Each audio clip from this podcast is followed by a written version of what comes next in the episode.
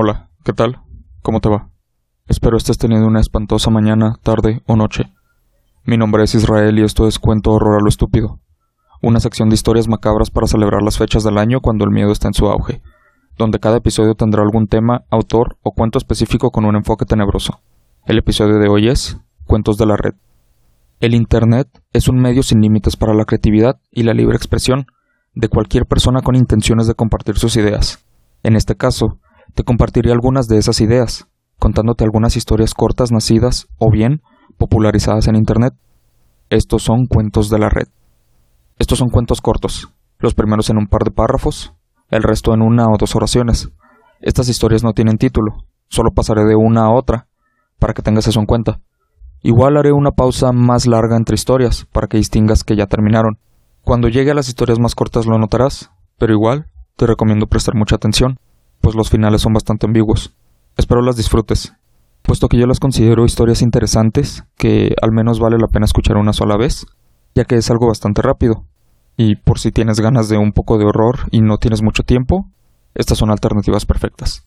Entonces, comencemos. La lluvia caía pesada. Era como conducir a través de una gruesa cortina de agua. Frenó un poco. Debía conducir con cuidado en una noche tan loca como esta. Lo último que quieres es un accidente o una avería. Solo quieres estar en casa durante estas noches tormentosas. El sonido de los limpiaparabrisas era hipnótico. Miraba fijo el brillo de sus luces. La lluvia sonaba como interferencia de ruido blanco mientras golpeaba el auto. Le recordaba el inicio de una película de Hitchcock. Tras la lluvia podía ver una figura a la orilla del camino. La persona traía un gran abrigo verde y su pulgar levantado pidiendo un aventón. ¿Por qué alguien estaría pidiendo aventón esta noche? Seguro uno querría quedarse en un lugar hasta la mañana. Debía estar en un apuro por llegar a su destino. Le hizo una señal y se detuvo a su lado. El autoestopista entró y cerró la puerta rápidamente, feliz de no estar más en la lluvia. Se quitó la capucha y suspiró. Debía estar en sus veintes. Tenía una larga cabellera roja y una barba gruesa. Pésima noche, ¿no? dijo el conductor. El pasajero mantuvo su mirada un momento, mientras las gotas de lluvia se resbalaban por su rostro. Sí, sí lo es. El conductor arrancó y avanzó por la tormenta.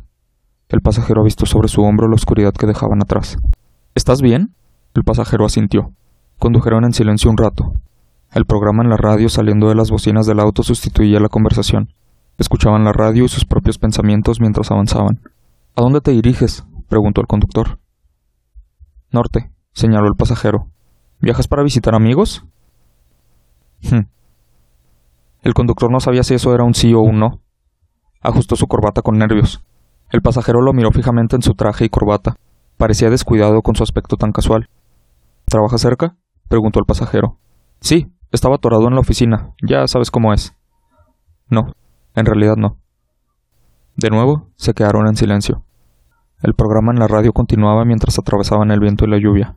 El pasajero observaba por la ventana. ¿No hay música? preguntó el pasajero. ¿Qué? ¿No hay música que podamos escuchar? Me gustan los programas de radio, no soy fan de la música. El pasajero giró sus ojos un momento. Luego habló. Me gusta la música. Me relaja. El conductor no dijo nada. Muchos kilómetros más adelante hubo un boletín en la radio. La reportera comentó. Estamos recibiendo reportes de un paciente que escapó de la institución psiquiátrica Manchester. Se dice que el hombre es un psicópata con un historial homicida. El pasajero puso un dedo sobre el botón de la radio. Comenzó a sonar música pop en las bocinas. El conductor miró a su pasajero, sin hacer preguntas. Odio las noticias, dijo el pasajero.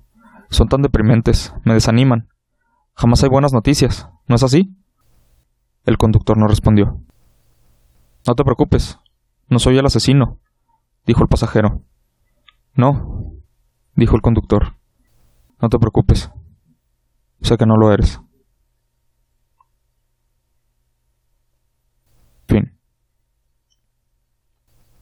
Cuando era niño, mi familia se mudó a una vieja casa de dos pisos, con grandes habitaciones vacías y suelos rechinantes. Tanto mamá como papá trabajaban, entonces yo generalmente estaba solo en casa cuando regresaba de la escuela. Una tarde llegué a casa y seguía oscura. Entré y grité ¿Mamá? Escuché su voz melodiosa responder desde el segundo piso. ¿Sí? La llamé de nuevo mientras subía las escaleras para saber en qué habitación estaba, y recibí la misma respuesta. ¿Sí?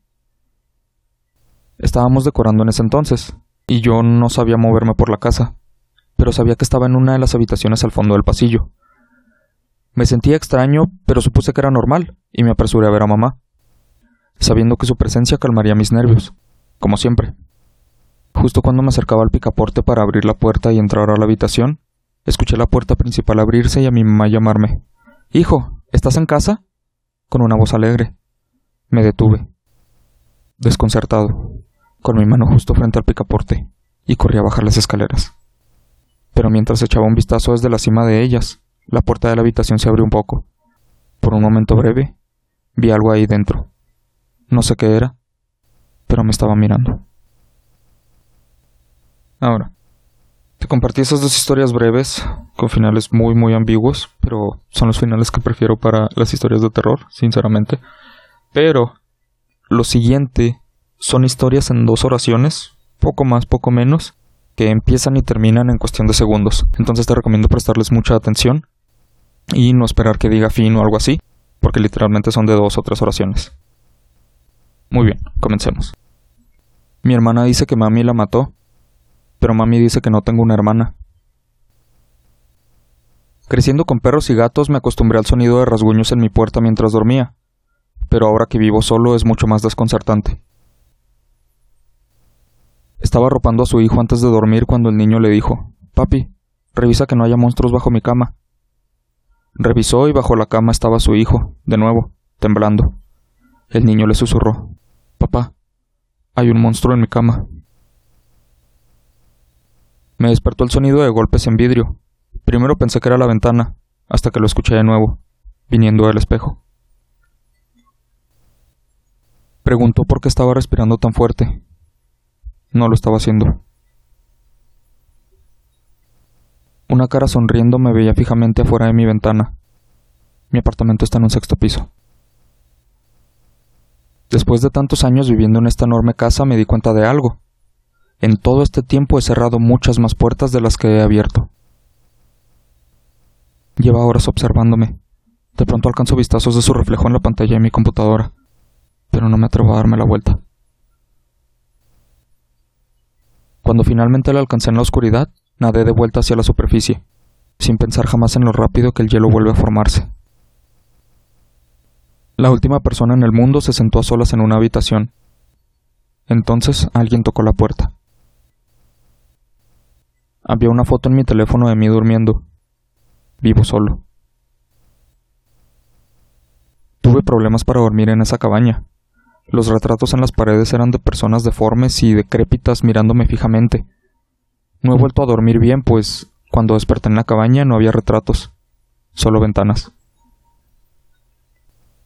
Intentaba mover su cuerpo adormecido para avisarle a los doctores que seguía consciente, se tranquilizó cuando una enfermera notó sus ojos abiertos antes de hacer la primera incisión. Ella se acercó a su oído y dijo Sabemos que estás despierto. Anoche un amigo me sacó de casa a prisa para alcanzar un evento de música en el bar local. Después de unos tragos me di cuenta de que mi teléfono no estaba en mi bolsillo. Busqué en nuestra mesa, la barra, los baños y, tras no encontrarlo, usé el teléfono de mi amigo para llamar al mío. Después de un par de intentos alguien respondió. Soltó una pequeña risa y colgó. No respondió de nuevo. Me rendí y di por perdido el teléfono para volver a casa. Cuando llegué, encontré mi teléfono junto a mi cama, justo donde lo había dejado. Así es como llegamos al final de Cuentos de la Red. Hay incontables historias, entonces siempre hay algo nuevo para leer siempre que tengas ganas de algo tenebroso y rápido. Esto fue un poco breve, pero hay más cosas en cuento horror a lo estúpido, entonces intento mantener cada cosa contenida en sí misma. Pero, de cualquier manera, espero hayas disfrutado las historias que elegí para este episodio y, en caso de que sí, te invito a seguirme en mis redes sociales como arroba chalepodcast si quieres estar al tanto de los siguientes episodios y de más información respecto al podcast. Mi nombre es Israel y esto fue Cuento Horror a lo Estúpido, cuentos salidos de Internet. Espero los hayas disfrutado. Muchas gracias por escucharme y hasta la próxima.